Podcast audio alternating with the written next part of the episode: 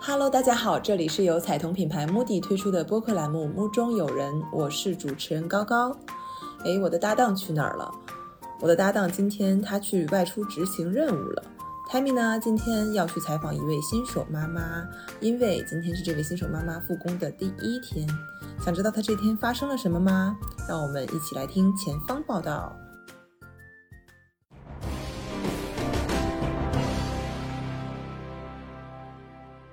Hello Hello，我是 Tammy，现在管老师就在我的旁边，他就是今天的主角，新手妈妈。但是同时，他也是一名记者，他每天的工作都在采访别人。但是今天他被我们跟踪采访了，快跟随我的声音镜头，一起揭秘一下他复工第一天的情绪吧。现在，现在我们跟随他来到了公司，哎，想采访一下管老师，你踏进办公室的那一刹那的心情是怎么样的？我觉得进办公室的那个时候觉得特别陌生，因为已经差不多五个月没有去办公室了，然后感觉公司里面的人很多新面孔我都已经不认识了，老人感觉也有一种熟悉的陌生感，但是又好像跟平时挺一样的，就感觉好像以为会波涛汹涌的那种心情，但实际上好像跟平时没有什么区别。好，关老师，你先去工作吧。根据现场观察，现在应该是行业发生了一个大新闻。哎，我们先让管老师工作一会儿，有空了我们再去采访。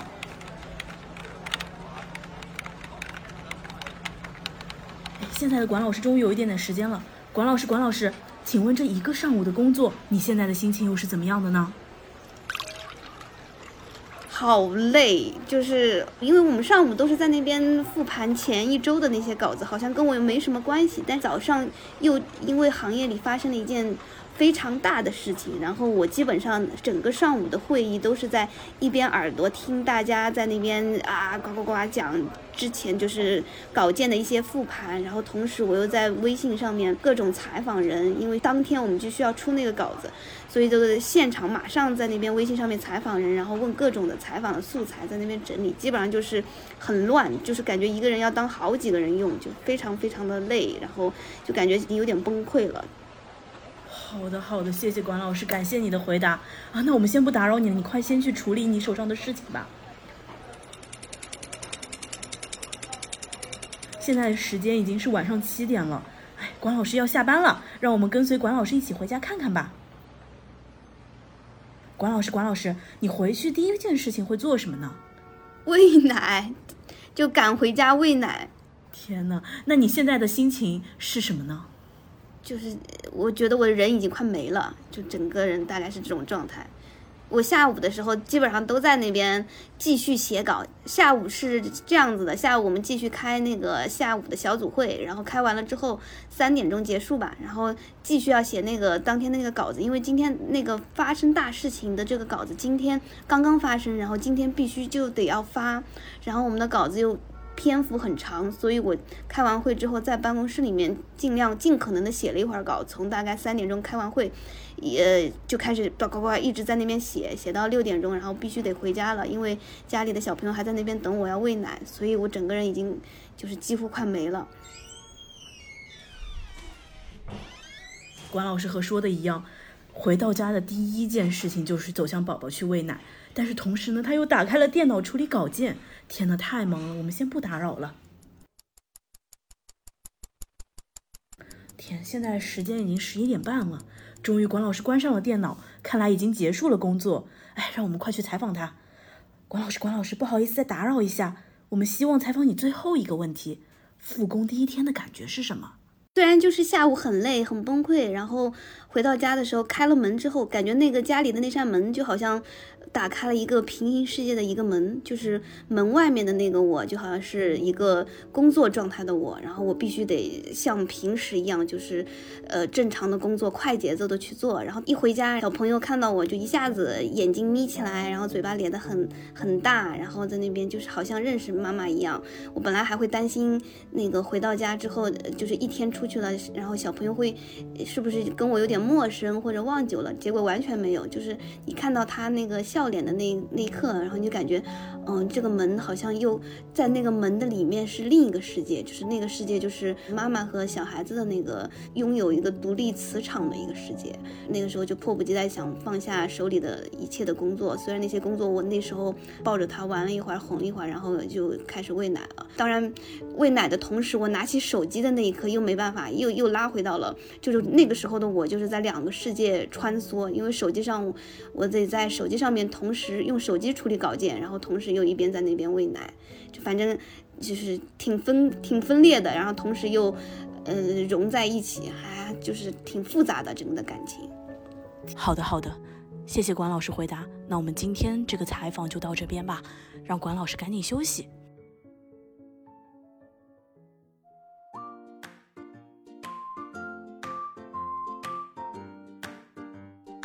Hello，大家好，欢迎回到我们的目中有人的播客间，我是主持人高高。现在呢，我的搭档 Tammy 也已经和我们的嘉宾回到了我们的播客间。那今天的嘉宾呢，也是我们的好朋友，他是晚点的记者管老师。嗯，管老师来跟大家打个招呼吧。Hello，大家好，我是一个刚生完小孩的记者，然后基本上刚刚拥有了兵荒马乱的日常吧。嗯，是的，是的，因为。呃，管老师一直是我们的朋友嘛，所以我们有见证她从一个单打独斗的这个职业女性，摇身一变成为一个母亲，然后就是会让我也非常的好奇她现在的生活跟之前有没有什么变化，以及就是我作为一个就是已婚 被育者，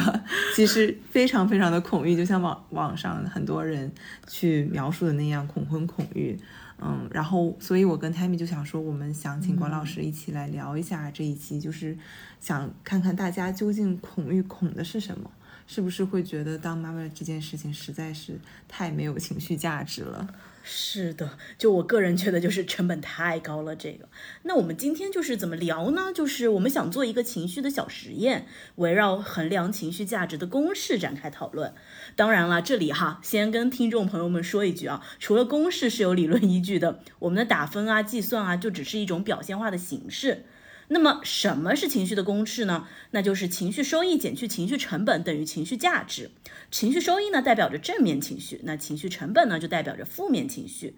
那么刚刚其实大家也听到了管老师一天的被访经历，那管老师觉得当妈妈后最主要的六个情绪是什么？请呃希望管老师能够给我们就是分别三个正面情绪和三个负面情绪，然后呢我们就围绕这个来展开打分和实验，怎么样？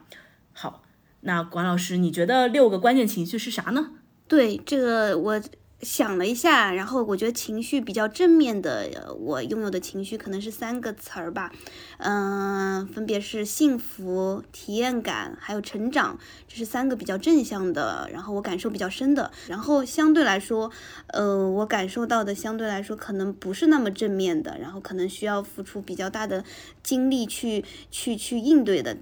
也是有三个关键词，是对抗、失控，还有患得患失。对，大概是这样，一共六个关键词。明白，谢谢管老师给到就是六个关键情绪。那划重点，这是我们今天讨论的范围，听众朋友们，对抗和失控，还有患得患失是管老师给到的情绪成本，体验感、幸福、成长是管老师给到的情绪收益。那大家可以现在默默的给自己认为的新手妈妈这几个情绪打个分。那么打分标准呢？范围呢是零到十。最高分十呢，就代表着你觉得最能感知的情绪或者出现频率最长的；最低分零就是相反。那零到十，慢慢的就是逐一递加。那么情绪收益的分值加在一起，减去加在一起的情绪成本分值，你就是情绪价值的总分减情绪收益的总分就好了啊。好的，好的，好。那我们的规则就宣读完毕了。那请问高高和管老师有什么问题吗？你们现在有没有给自己默默打一个分？好的，我已经开始打分了。我也开始了。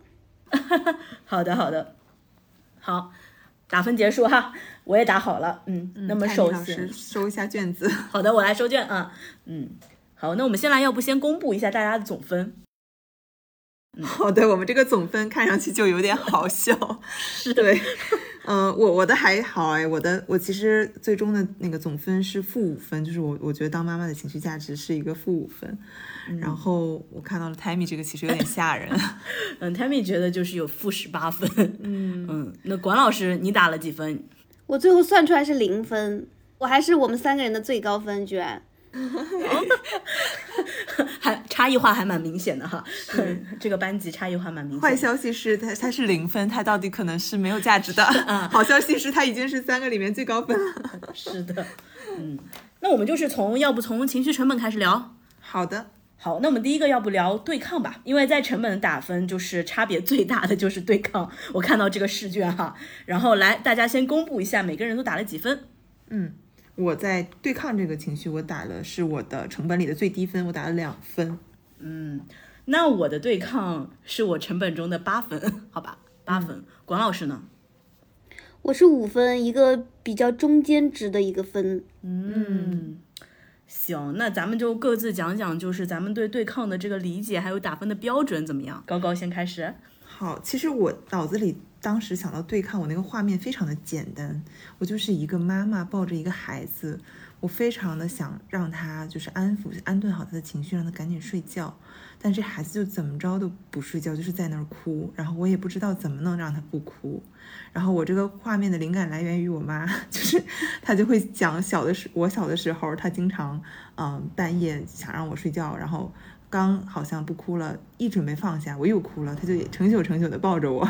所以我对对抗的这个理解就来自于说，好像我对面的这个小生命，我没办法控制它。画面感有了，画面感有了。Tammy 的呢？嗯，Tammy 其实最主要的对抗，我觉得是跟家庭，无论是跟老公的家庭，还是跟我自己的家庭，我总感觉有非常非常的多的对抗。对，不知道管老师怎么看哈？因为管老师给了一个分数，是一个很暧昧的分数，是五分。对，因为我呃，我其实会那个时候经常跟我朋友总结一一句话，我就说我这个对抗不单单是刚刚高高讲了跟孩子的对抗，然后 Tammy 讲了跟家庭，然后家庭里面各种角色的对抗，然后我我其实生完小孩，我发现就是更大的对抗，因为跟小孩子之间的那个对抗，他小孩子是有一个成长的过程的，然后他这个对抗你其实没有。这么对立感这么强烈，然后跟家庭的对抗吧，其实就是可能一些长辈之间的一些观念的东西。这个怎么说呢？这个就是你当你接受它必然会存在的时候，其实也还好。但是我觉得更多、更加让我觉得面临的对抗，是我整个时时刻刻和整个不爱讲科学，然后呃就是。充斥中医底色的那个社会惯性的对抗，比如说遛弯啊，出去在那边遛的时候，永远会有，就是原先你觉得跟小区里或者社区里的其他的那些爷爷奶奶们其实距离还挺远的，大家都不会有交流，但是当你带一个小孩子出去的时候，总有人会过来，然后插一嘴，然后说，哎呀，这么冷的天不给小孩子穿袜子，这么冷的天，呃，那个不给小孩子戴帽子，然后你现在出门。老是给他嘴里塞一个奶嘴，他会养成依赖，就是总有人用一些很就是他们自己以为的标准，然后来。干涉我带我的小孩子，而且其实他们的那些标准也是没有科学依据的。然后一直到等到我带小孩子去社区医院打疫苗，都会有那样子穿着白大褂的白色衣服的医生，然后在那边说：“哦，这个小孩子到医院里面，你要给他穿，就是天气还不是很暖和，你要给他穿袜子。光光穿袜子这件事情，我感觉不管是爷爷，就是爷爷奶奶辈的那些老人，还是说是社区医院里面相对有点有专业知识的人，还是怎么样的人，我还是年。轻的人都已经说过无数次了，我就觉得整个就是这个这个对抗，就是比我想象的来的更加层次更加丰富、更加多面，就是这个是我之前没有预料到的。然后我觉得，所以我说这个对抗是时时刻刻和整个不爱讲科学的这种社会惯性的对抗。因为其实很多人他跟你说出来你的这些做法不对的时候，他们其实是讲不出科学道理的。哎，我其实有点好奇，就是可能我从一个旁观者的角度听上去，就是会觉得好像大家都是，啊，会更容易关注到你，然后会更容易关注到嗯小孩的各种各样的细节，然后可能也是本心是出于一种关心吧，或者他们站在觉得自己觉得这个是好的方式来说这个话，那你嗯，就是为什么你会因此而有比较强烈的这种嗯对抗的感觉？就。他们可能觉得他们是在善意，然后在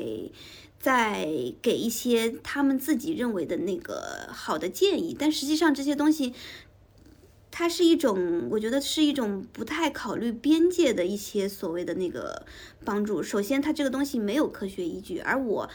小我孩子的爸爸妈妈难道不是最关心小孩子的吗？所以在这个东西本身，小孩子他那个所谓就拿穿袜子这件事情来说，我们是做过一些就是学习的，然后知道小孩子其实在一岁之前，除非是特别特别冷的冬天，然后你在外面没有办法了，在那个大部分的时间，他是需要用他的手和脚去感知这个世界的，所以根本就不需要穿袜子，而。所谓的那些觉得小孩子应该要穿袜子的这些建议，可能他们是从他们自己的角度，哦，他们自己觉得冷，所以觉得小孩子也冷。实际上，小孩子新陈代谢比大人、比老人都会快的快的很多，他是非常怕热的，而不怕冷的这么一个一个小小的生命体。所以就是不是说一个人打着善意的那个口号，然后他来去做一些。这些所谓的建议，它就是一个一个一个让人舒适的状态了。我觉得不是。理解，你会比较期望大家怎么样去对待你？如果同样的场景的话，我希望，我希望他们更多可能就别来说吧。就是，呃，当然可以，比如说看到小孩子很可爱，然后可以一起来，就是逗一逗小孩子，玩一玩，我觉得就 OK 了。然后给太多的这些就是爸爸妈妈才能做的一些事情或者一些行为的时候，我觉得就会让人觉得好像边界感有点太过了，以及本身。他们不是专业的人士，他们也没有什么，他们只是按照自己的生活的习惯，然后去给出一个跟自己完全不同阶段的，然后跟自己没什么关系的人，然后一些建议。我觉得这个东西它的边界感太太弱了。嗯，我我觉得能够理解，就是你更期望大家只把把孩子和你当成一个呃分分别单独的个体。今天觉得孩子可爱，就关注到孩子可爱这件事情，就不要因为孩子可爱又要去指点妈妈怎么干妈妈的工作。对，就是是。我感觉我我我跟 Tammy 今天就是一个 认知大升级的过程。是的，从来没有想到。对你，你很多事情就是可能没有小孩之前，你根本就不知道哦，原来会发生这样子这种非常细节的这些东西。嗯。一个袜子所引发的，对一些膈应，对，我们我们都会有一些称呼，然后比如说差不多月份出生的那些妈妈之间，我们会有一些交流，然后我们都会说今天带小孩子遛遛孩遛小孩子出门了，然后又遇到了袜子警察，然后有的说，哎呀，我们不止遇到了袜子警察，我们还遇到了遇到了帽子警察，就是我会有这样子的称呼，就是就是刚刚说的那种情况。怪不得给了五分，就是其实是那种很膈应的一个点，对，不上不下，很膈应。对，那失控其实就是比对抗，就是管老师打了多了一分，对不对？打了六分，然后我打了十分，高高打了。八分啊，我们是六八十这样一个分布。Timmy 居然给了这个满分。是的，就是因为我查了一些资料，就是孕激素会导致很大的一个情绪失控，可能我在呃一些点我会控制不住自己的生气，对，嗯，所以我觉得这个分还蛮就时时刻刻充满在我生活里吧，嗯，所以我就觉得十分，嗯，我打八分的，我这个也是应该是我负面情绪里打的。哦，不是最高的，对，嗯，也是比较高的分数。然后主要原因是我觉得，呃，当妈妈这件事让我移交了我的当主角的权利给了孩子。然后我会觉得，可能之前我的生活的主角都是我我自己，就是我今天想干什么，我这个阶段想实现什么样的人生理想，我的人生选择都是更多的替自己考虑的。但是当嗯我当了妈妈之后，呃，可能我所有的考虑都要以孩子为第一优先级，那这个时候我就会觉得我整个人是受是失控的，是不不能够完全的，呃，自己做自己的主的。对我就要移交这个我自己原本属于我的权利给到另外一个新的生命，然后这种感觉会让我觉得很失控。嗯嗯，相当于一个飞船，你把那个驾驶权给了孩子，是吧？对。听起来更失控了。嗯，那管老师，管老师的失控打了六分，还是我们这里面最低的。我感觉听完你们的描述，相比你们的打分，我觉得我打的有点保守了。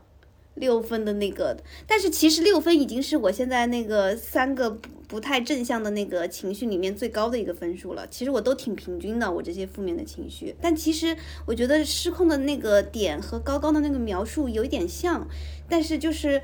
呃，不是说。一个，比如说驾驶一个飞船，然后现在掌舵者变成了孩子的这种失控，而是原先我是一个独立的一个飞船，然后我自己掌控。现在我这个独立的飞船边上会有一个小的飞船，然后它现在它没有办法自己独立的飞行，然后它必须依赖我这个大的飞船，而。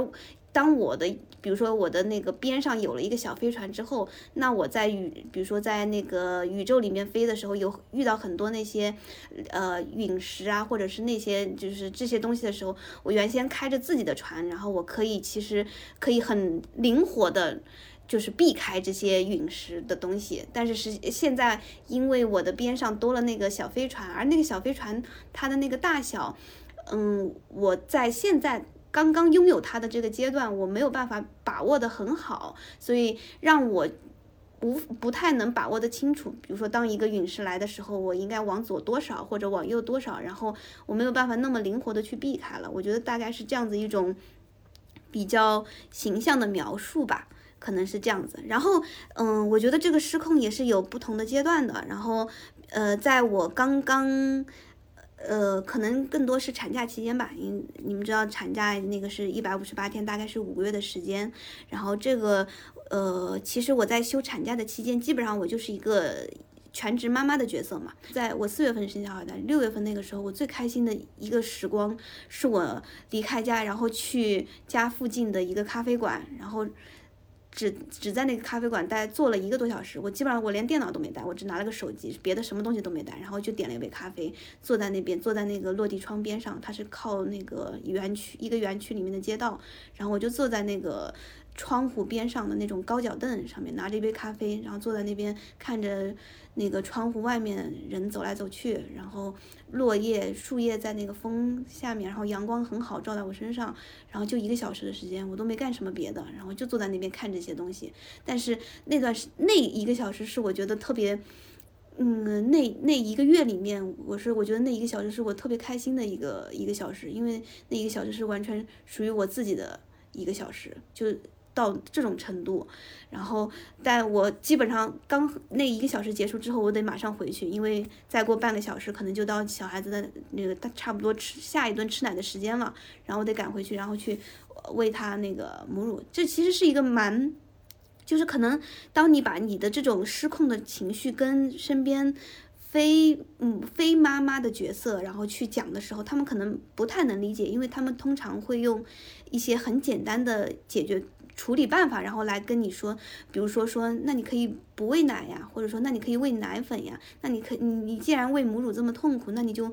断，你就停掉母乳呀，就是他们会说的。就是感觉挺轻松的。其实我一开始还想要去，呃，去跟他们讲述一下。后来我觉得可能他们就是不太能理解这种这种一种状态。就是当你是一个全职在家的时候，其实没有人会说你。比如说你，即使我那个在我家里的那个周围的长辈啊，或者是我老公，其实。他们都已经还蛮支持我的，其实他们都会说，呃，比如说如果我停掉母乳，然后喂奶粉的话，他们也都是完全 OK，也完全支持的，也会帮我一起来，然后慢慢断掉。但是其实对我自己来说，就是在那个时候，我母乳又比较充分，它不是一个说是。就不太充足，或者说没有的状态。那然后那个时候我又在休着产假，其实是相对来说还是时间还是嗯挺挺多的一个时间。在当时的我看来，如果能喂母乳，虽然虽然那个喂母乳会让我觉得好像很多时间是我自己就是我没有办法控制它，但是。可能它就是一个挺矛盾的状态吧，就是它不是一个简单简单的是非题，它可能就是一个我会想很多啊。那吃母乳，小孩子吃的也很好，然后其实我抱着他喂奶的那个时候，我也觉得嗯很很快乐。然后我觉得就是拥他在怀里的那个时候，其实就是是一种独有的妈妈和小孩子之间的那种连接，也其实到后面它会越来越变得紧密。嗯，然后再加上如果我轻就是轻易的，在我很就是那个叫泌乳高峰期是在产后的六个月之内，它都是有一种生理的那个因素在里面的。然后你强行断奶的话，很容易会造成堵奶啊，或者是呃乳腺炎一些那种情况。然后我也会觉得那个事情好像好像也没有必要。非常就是反生理的那个因素，然后去做，所以这个我觉得那个最开始的，在我产假期间，它的失控更多是一个母乳的状态的一个失控吧，然后后面其实还会有一些别的一些方面的失控，它其实还蛮方方面面的，然后比如说生活方式。也完全不一样了，因为我原先是那种，嗯，我今天想要出去旅游，然后我直接就跟我老公，然后我们会租个车，然后直接就啊一下子开出去，然后就出去旅游了，就是非常说走就走的状态。但是有了小孩之后就完全不一样了，因为你必须要考虑，嗯，小孩子是不是要吃完，就是最简单的，是不是要吃完奶再出门，还是说马上就出门，然后他如果饿了，我们在车上喂，这就是一个，你你们想三个小时一喂的话，它其实就是一个。一定会要考虑的问题，然后，然后，那你出去去哪里玩？那个地方是不是方便推车？然后住的酒店是不是对有有个小孩子一起睡会比较友好？还是他能不能提供婴儿床？就是要考虑特别特别多的东西。你之前就是完全不用考虑这些问题。这个是这个生活方式，我觉得也算，它也不叫失控，就是说我们必须，嗯，完全是要调整这个生活方式，就是它和过去完全不一样了。然后还有很多可能失控的东西吧，可能太多了。我听管老师说完，我最大的感受是我之后要好好珍惜我一个小时发呆的时间和能说走就走的旅行。感觉就是很突然变得很奢侈。是的，我听下来感觉啊，就是管老师失控，可能是他在进入一个新身份的时候，就两个身份的叠加的那种感觉，那种失控感。嗯，而且我还是觉得他的实际的失控比我们理解的那个失控来的更加的细腻。是的，它它体现在很多细小的那个方面上，可能我们原本理解的都是那种大的。嗯，对，但是我我觉得这种小的失控的叠加。其实更加的感觉那种作用力更强，但是就是听上去已经很强了。但我觉得你打六分其实也是不是特别高哎，在我们听看来，确实我客气了是吗？就是这个是有个变化吗？我觉得是可能，如果你们在产后两两个月、三个月那个时候聊的时候，可能我那个分数会和 Tammy 一样是十分，或者是我会打一个。超过十分的分数，因为那个时候也是是那个 Tammy 也提到的，因为那个时候的确有孕激素的影响，然后本身那个你情绪是非常容易失控，你变得非常非常敏感。然后我可以举一个非常细节的例子，因为我觉得呃实在是有太多这种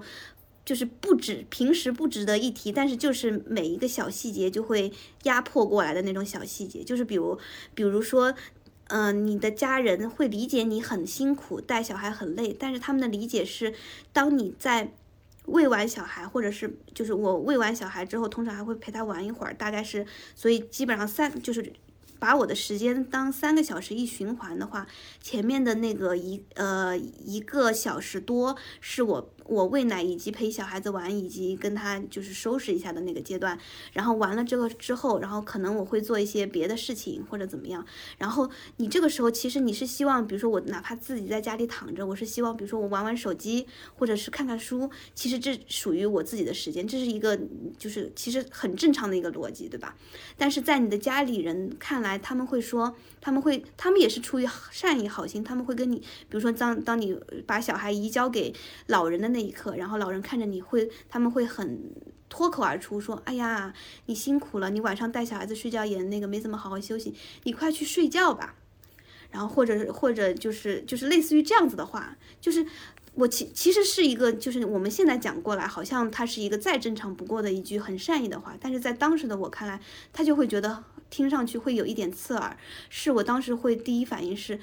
怎么？难道这个三个小时喂完小孩之后，我就只能去睡觉吗？我我难道玩玩游戏不行吗？我难道像我平常一样自己干点自己的事情不行吗？就是好像好像在那个时候，就是会有这样子的想法。因为按照逻辑去讲，或者讲去正常的分析，好像我应该是多休息休息。但是实际上我也不是一个机器，就是他们说，比如说周围的家里人说，你去快去休息，快去睡觉吧。我也不是一个机器，开一个开关，然后叭一下开了，然后我就能马上睡着啊，我也做不到这样的事情。但是你在那边，就是你如果躺在那边不睡觉，拿手机玩，然后被家人看到了，他们就会就会在那边说，你怎么不睡觉？就我觉得当时就是就是，其实听多了之后，你就是觉得很反感的。然后可能还有还有很多就是。母乳妈妈都会听到一句话，一一个词儿叫按需喂养，就是所有的医生都会告诉你，小孩你小孩子母乳的话，他只要，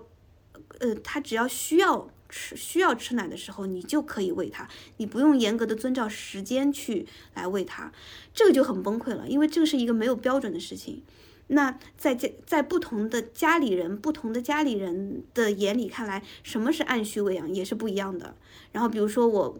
我喂完了小孩子，可能他隔了可能三个小时不到，可能才两个小时。这两个小时其实对我来说就是刚刚喂完奶之后没多久，可能我才拥有自己的时间半个小时。然后小孩子在那边哭，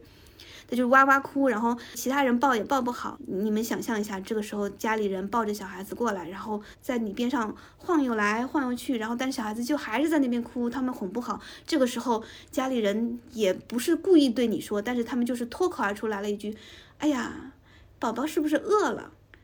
就是你当时就会觉得这句话是在点你，好像他们说完这句话，我是不是就应该把小孩子接过去，然后我来喂他了？他们可能不是在跟你，就是家里人可能不是在跟你说话，可能就是脱口而出。但是你这个家就这么，你们知道，在北京也不可能有多大的一个家，这个家就是这么点大。我即使在自己的房间，可能他们在外面什么说的话，我也能听见。然后这个时候，我我通常那个时候我也不能离开家出去，我不可能每三个小时都跑出去，中间有一个小时都跑出去拥有那个咖啡馆的。那一个小时时光，大部分时候我还是在家里待着的，然后我我就得在那个环境里面，就是这个是让我觉得很失，就是这个算失控吧，就是挺挺挺崩溃的一个是一个一个状况，一直。但是为什么，嗯，后面的分数慢慢会降下来？是它的确是需要一个阶段的。就是我觉得可能其他的想要当妈妈的一些女性听到这边，可能也不要觉得太，太太崩溃。我们自己安慰的一个话术叫“静待 静待花开”，就是就是挺挺那个鸡汤的，但实际上就是这样子。就是小朋友可能在大一点的时候，基本上真的呃过了一百天之后会好很多。当然他还会。莫名其妙的哭，但是这种情况会少很多。然后相对来说，一旦就是能进能基本上三个小时规律的一喂养，再加上晚上我们我们小朋友还挺天使的，就是基本上很早三四个月的时候晚上就可以睡整觉，基本上我不用晚上去喂夜奶了。所以当你经历了一个之前的那种完全自己不可控的一个时间的状态，等到后面哪怕是三个小时。一一循环，就是其实也蛮崩溃的，但是你是有一种呃过度的，然后你会觉得可接受的好了很多，所以我打了一个六分的一个状态。对，明白。静待花开，开的是一朵莲花，心平气和。可以，哎，那我们聊聊就是那个患得患失，就是 说说实话，管老师，你应该是给到患得患失，我第一反应是。啊，患得患失，这不是只有在爱情里面才有的情绪吗？就是我我我我其实有点摸不着那个头脑，就是患得患失的那个理解。但是没想到我在这个打了个打十分，我打了个满分。我看到患得患失，好了，这是我的词儿。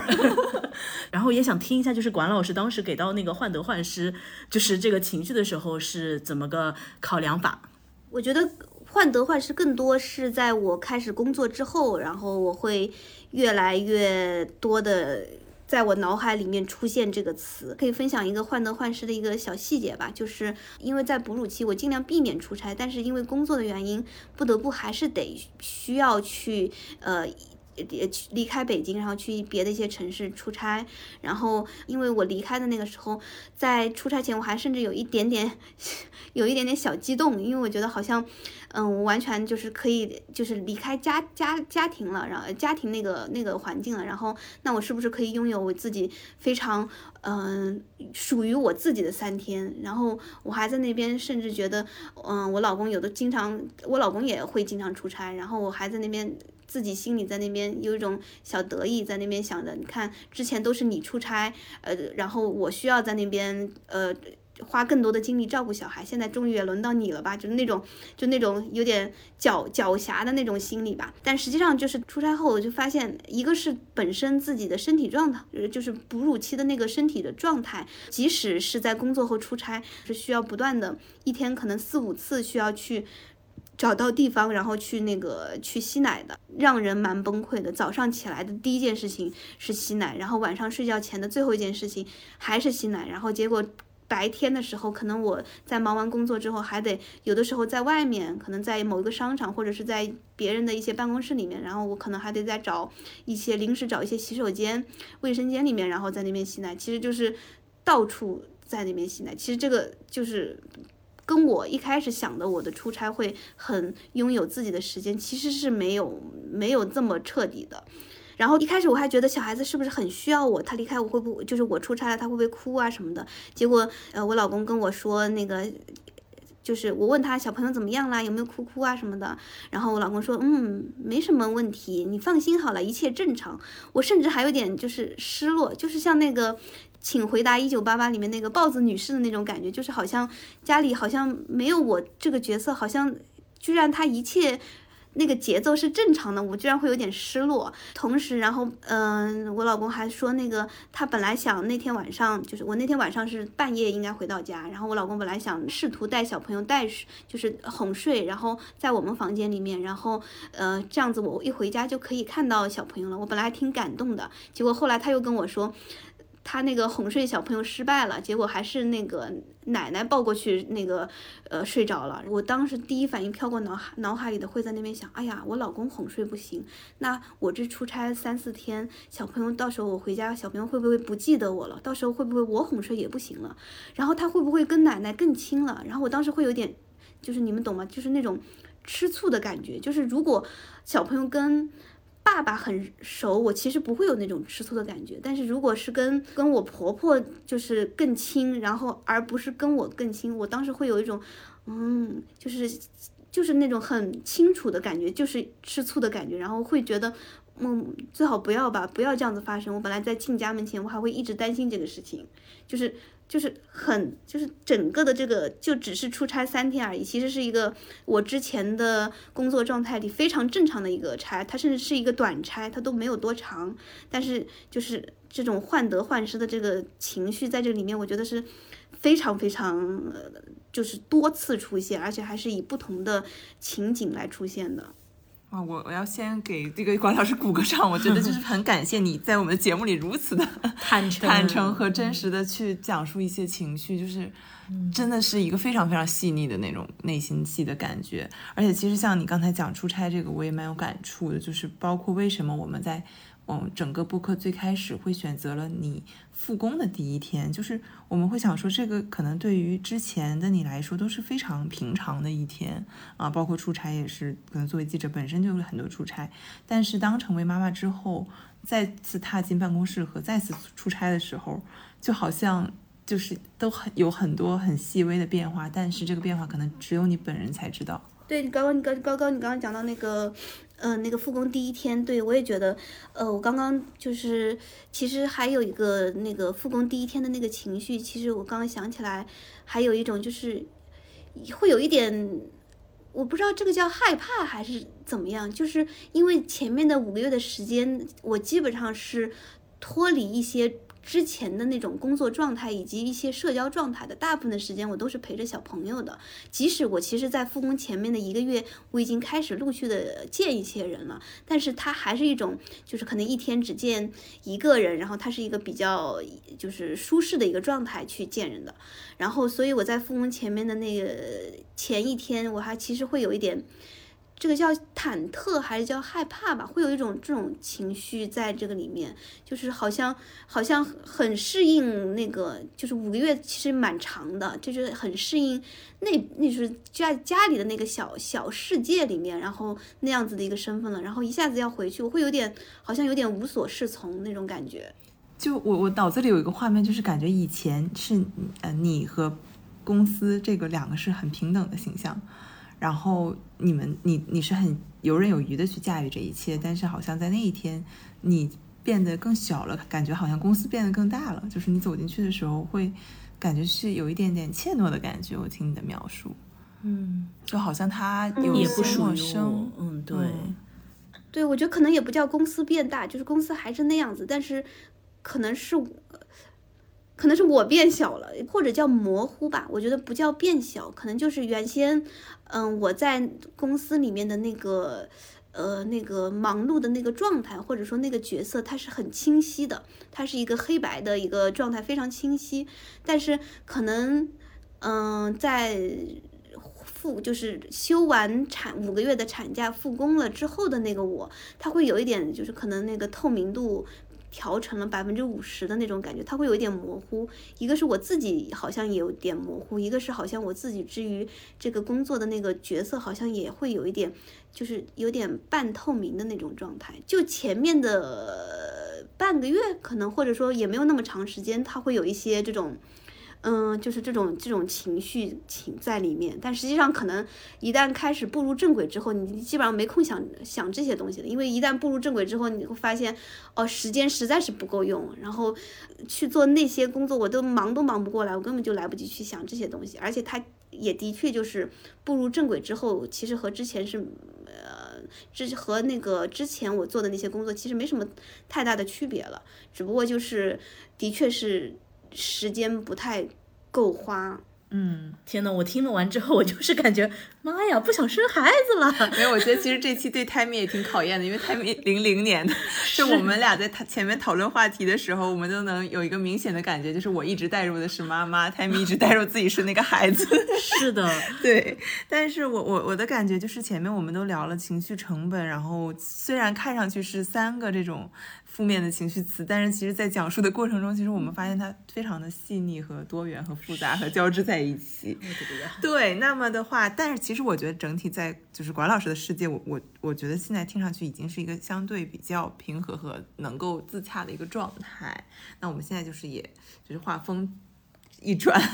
我们来聊一下就是关于啊、呃这个情绪收益。那我们第一个情绪聊什么？聊呃。聊体验感吧，因为我偷看了大家答案，就是体验感这个分数哈，大相径庭。是，嗯，我打了两分，嗯，我也是两分。嗯，管老师打了七分，哈 哈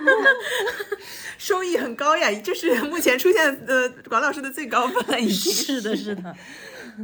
对，我们先来说说啊，就是作为一个非常不成熟的人啊，我来说说就是我的理解的体验感吧。就是为什么我只打两分呢？是因为对我来说，呃，体验感大部分都是在情绪成本里面的，都是带来的都是负面情绪，它它不能称为是情绪收益。然后正向的，我唯一唯一排查下来就是那种当妈妈的体验感。但是我在想到了那些成本之后，我觉得远远就是大于这个体验感，所以这个正向对我来说只有两分，不可能再多了。嗯其实我当时看到就是正面情绪三个呃 top 三的这个词里出现体验感的时候，我也一下子没有完全 get 到。嗯，对，因为我所理解的体体验，我能我能体会到它是一种我之前没有过的体验，所以我觉得可能大概就是一种解锁可能新地图这种新鲜感和刺激感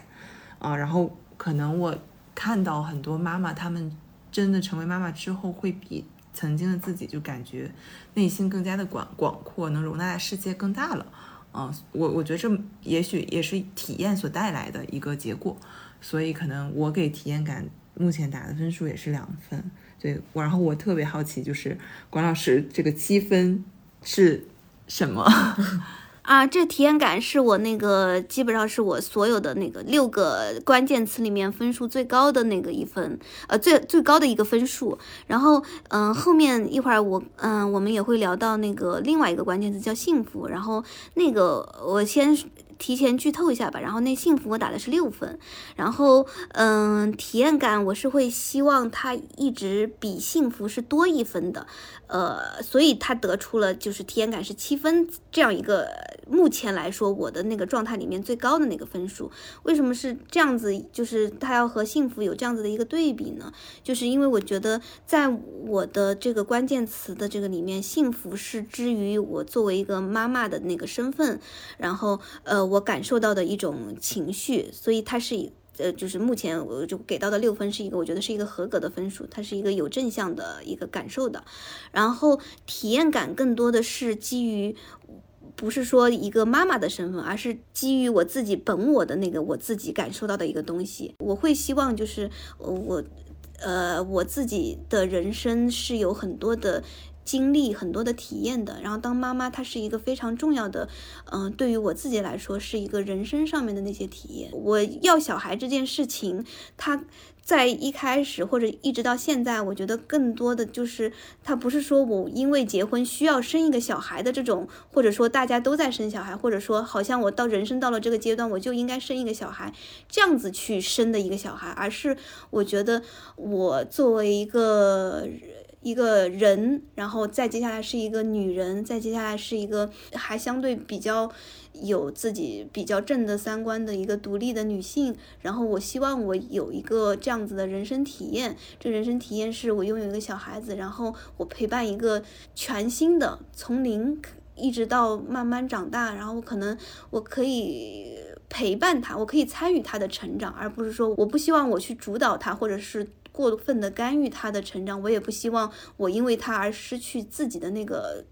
呃独立的那个我自己。但是我希望就是嗯和一个新新的生命体一起成长，然后我也在成长，他也在成长，然后这种这种参与感，我觉得嗯这种体验，我觉得我是我是挺吸引我的。对，哦，我明白了，就是你把就是所有的。一个就是我们情前面的程序情绪成本啊，还是我们的情绪收益，其实都变成了你的体验感，就是相当于是一个总和，对吧？对，我觉得可能是这样子的。明白。哎，其实刚才管老师说那句话还挺挺打动我的，就有一种感觉是你们两个是共同成长的，然后相互陪伴的，你也不要去主导他。其实我就会觉得，现在看到那么多的家长都非常的鸡娃，其实我也会很担心，如果当我有了孩子，我会不会卷？陷入了一个新的内卷，就是卷完自己卷孩子，对，还蛮有可能的。其实，因为我觉得，我觉得我现在好像很那个，好像很很懂，或者是很克制的在那边讲着我跟啊怎么样冠冕堂皇的讲着我跟那小孩子要一起成长啊什么的。可能将来我到了，因为人很容易受环境的影响，然后如果我将来在。呃，小孩子长大，小朋友长大了之后，我进入到了一个周围的妈妈们、爸爸妈妈们都在鸡娃的那个状态。我其实说不好，我能够克制的有多大多大程度，其实我自己也没有办法判断。但是就是，所以我说是一个我参与跟他一起成长的一个过程。就是我其实无法预知我将来会成长成什么样子，我也不知道我的小朋友会成长成什么样子。但是我觉得一起成长的这个过程还是挺有意思的。但我觉得可能鸡娃也是这个里面的一个成长的会遇到的一个问题，但是到底他会，嗯，到时候怎么样发生在我跟我小朋友身上，我其实我也不知道，嗯，我可能控制不住，我也很我也很卷，也说不定。嗯，明白。哎，但是我发现管老师其实提了非常多的成长，但是管老师给成长这个情绪打的分只有三分。是，其实成长是刚那个广老师的第二个正面情绪词嘛，就我们也正好聊到这个词。对，广老师打了三分，然后我打了五分，Timmy 打了一分。先从这一分怎么着，就是 不成长了是吗？当妈之后咱就呃，就是就。呃，就说说实话，一开始看到这个的情，这个情绪感觉不像情绪，更像是获得感。然后呢，我就是愣了一下，我真实的愣了一下。然后我就在思考，嗯，是不是对于处事的态度？因为我看网上都说了，妈当妈妈会会成熟嘛，会想的更多。然后我其实个人会感觉，呃，这个东西我好像很难去评估。然后我就给很打了个一分，因为我感觉可能这个成长是我 get 不到的一个成长。嗯。我的成长还算比较高吧，就是五分，在在在我这儿已经算比较高的分数了。因为因为我我其实就会觉得，那上个阶段我既然在这过程中一直有体验，然后我自己作为个体，我肯定是也是一个会保持成长的状态，那我应该会实现一个一加一大于二的这种成长的速度和结果吧。但是所我所理解的这个成长，其实我我觉得我是。我是会注重那个结果的，对，就是我觉得体验它更偏过程，但是成长我我觉得不管是说可能我对于人性的认知啊，然后对于可能自己成熟度啊，包括可能对于自己底线的降低啊，这种可能都是一个从从结果上来看的一种成长。啊，这是我的分数，但其实管老师的分数是比我的低的，只有三分，然后这个是为什么呢？我觉得可能是我对我自己的要求比较高，就是其实我的成长很简单，就是我就是因为小孩子每天都在长大，然后他的成长速度很快，然后。嗯，就是你们知道，小孩子他的那个每天的成长，你要学习的东西非常非常多。就是一开始可能就只是说，呃，他的一些生生长上面的一些东西，身体上面的一些护理，或者说喂奶相关的一些东西。但是他现在在他呃现在呃这个阶段吧，六个多月，然后开始慢慢的这个对世界开始他开始对世界充满着好奇的时候，其实你是需要有一些嗯，就是可能是。语言上的，或者是要动脑子的一些跟他的陪伴的时候，我会发现哦，我好像有的时候一下子不知道我应该做些什么。就是这些，我觉得就是关于小孩子是一个非常系统化的、体系化的，以及非常复杂的，涉及方方面面的那些一个大量的系统的学习。然后这个过程，我就觉得哦，好像有有一天我会突然间觉得，嗯，怎么小孩子突然间就是会那个。呃呃呃，就是说比较像像那么回事儿的话了，就是他发出的那些音了，然后我就发现，嗯，他在这个时候，我一下子会觉得，他怎么昨天还什么都，就是昨天还在那边咿咿呀呀的，然后今天突然间会在那边发出，比如说类似于爸爸的那种发音了，然后你会发现，哇，小孩子长得好快，变得好快，然后这个时候，但是我好像。昨天的我和今天的我在跟他做的事情，就是我在逗他玩或者跟他做的事情是一样的。我好像有点跟不上他的速度了，就是是一个其实蛮简单的一个一个一个一个一个一个事情。对，嗯，就是感觉那个小孩子的成长的速度是肉眼可见的很快，然后你因为你本身对自己的成长性也一直有期待，所以你也会跟他一起去成长。对我跟你们讲一个很有意思的，就是那个，嗯，前段时间不是有那个小朋友，然后被那个一个一个狗狗给那个咬伤了嘛，就是这样子的一个一个一个事情。然后当时就是呃，有小孩的那些妈妈们都会很担心，说，哎呀，万一遇到这样子的情况，然后那他妈妈就是。在边上能第一时间就是，如果遇到这种失控的狗狗，然后这个时候应该怎么保护小孩小孩子？然后当时我们真的就是我们有一个就是妈妈的群，就是大家平时都会在那边互相交流一些经验啊什么的，然后。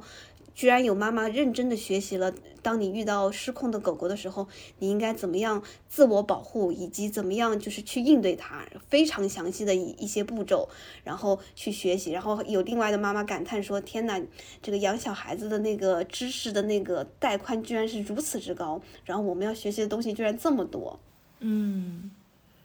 我好好奇啊，这个 视频的回复到能不能发我一下？先储备一下。对，他是他，他是有一本那个专门的，有妈妈专门去找了一本书，书上面讲遇到。呃，这种失控的狗狗的时候，你应该怎么样？你应该在那边不动，然后当以不动，以及你不要在那边做出怎么样吓人的动作，然后以及不要突然间逃跑，然后你就是要不动，然后慢慢的把自己的身子往边上一侧，侧过去。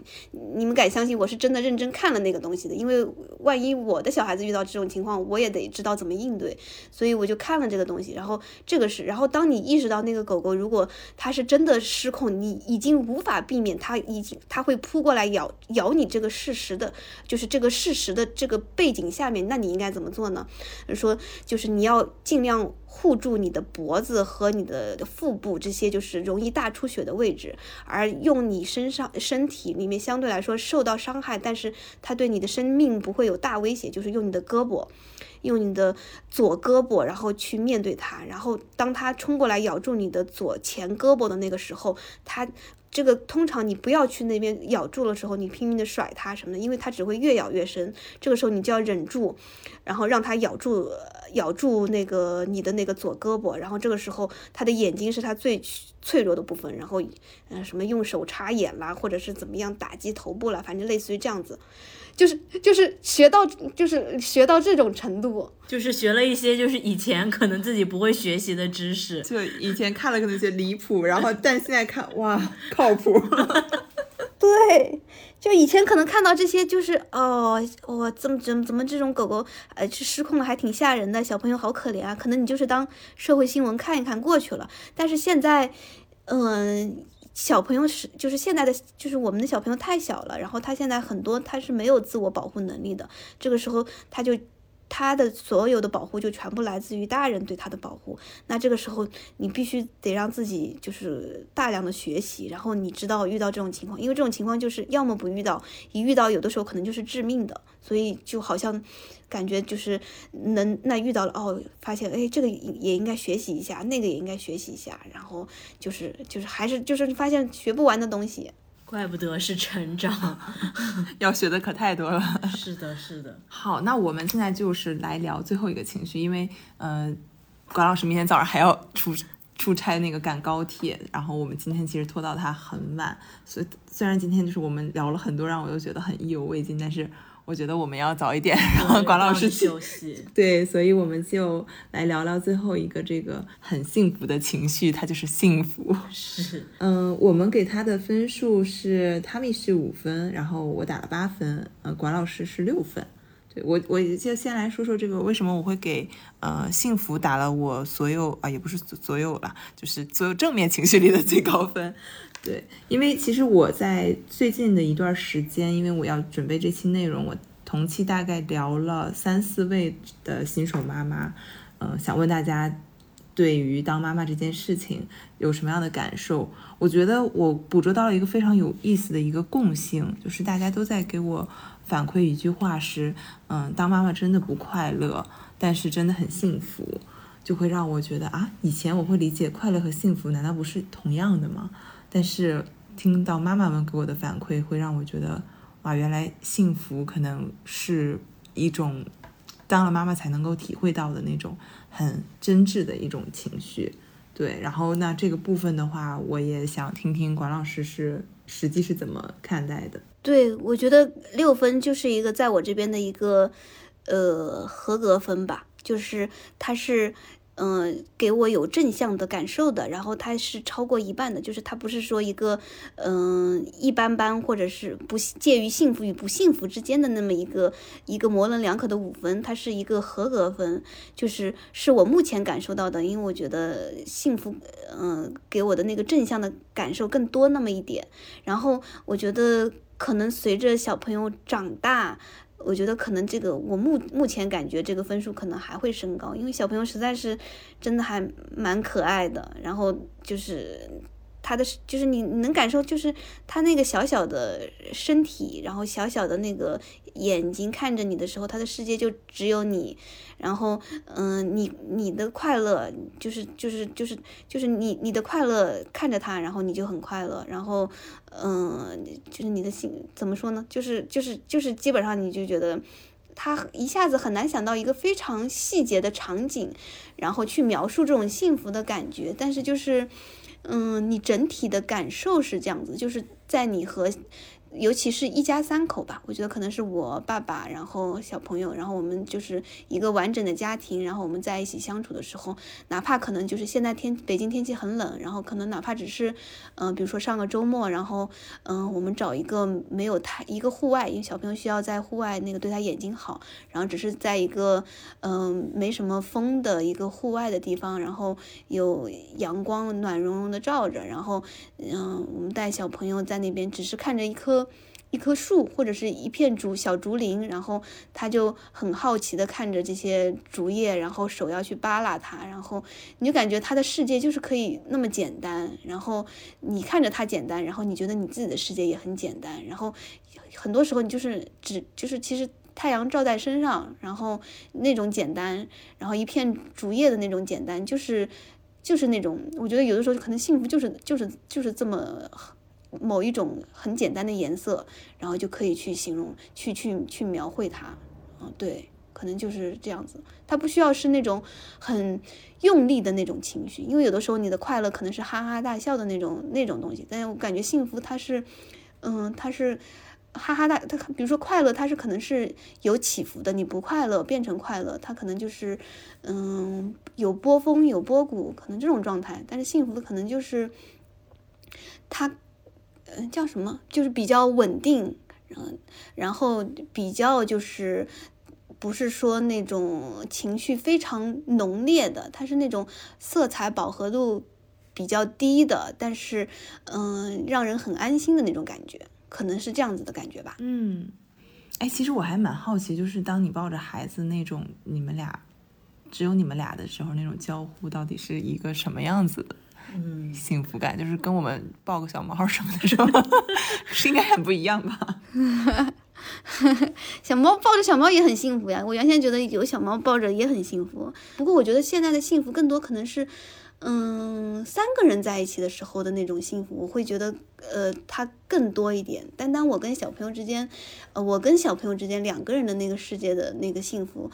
嗯，也还不错。但是我会就是经常会我们两个人的时候，我会期待，呃，如果爸爸也在身边，然后三个人一起的那个时候，我会觉得好像更幸福一点。嗯，哇哦，这个跟你没有孩子之前，这是。有有会想象到的一个画面吗？或这种感受？好像不会这么简单，就是好像，嗯，原先会觉得，就是那种很简单的。那个时候我觉得甚至不叫幸福，就是简单的快乐的那种能力，好像之前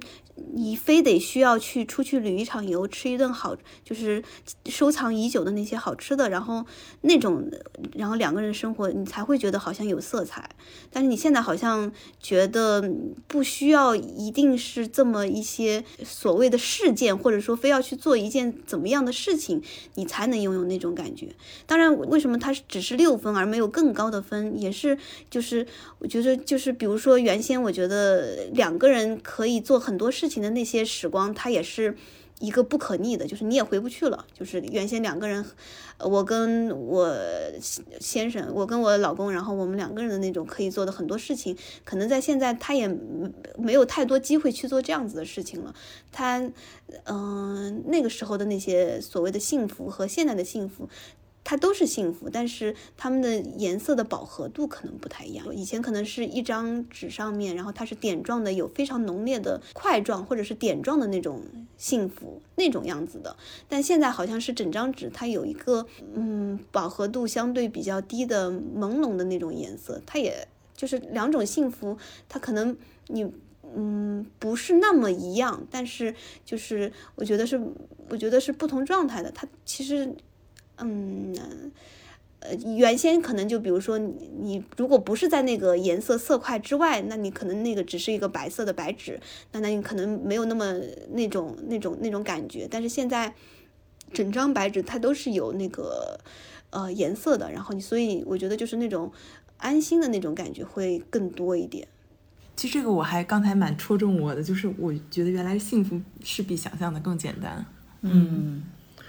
好呀，那我们这一期到这儿就结束了。非常感谢管老师今天跟我们分享了很多作为新手妈妈的她当下的很多的情绪和她的独有的一些感受。嗯，那我们也很希望说，可能再过一段时间，等可能孩子再大一点，等管老师有呃新的感悟的时候，我们也可以到时候再聊一聊这些曾经可能我们在这个阶段所留下来的一些呃情绪和当时的一些感受。然后我们也今天，我觉得其实当呃关老师给这个情绪大价值打零分的时候，我觉得也是一种感动，就是他有更多的可能的空间，以及说我们可能也不会给听众任何的我们对于这件事情的指向。我觉得我们就是真实的还原一个新手妈妈她真实的感受，然后让大家可能对于这件事情有一个更具体的一个理解吧。对，那再次感谢管老师，然后我们今天的节目就到这里啦，然后我们下期见，下期见喽，管老师，拜拜，谢谢。让心情变得愉悦，一点小不同，一点也不普通，把彩虹装进你的梦中。Let's body 看着我的表情。用颜色画个心，Let's moody 释放我的美丽，一点点就可以。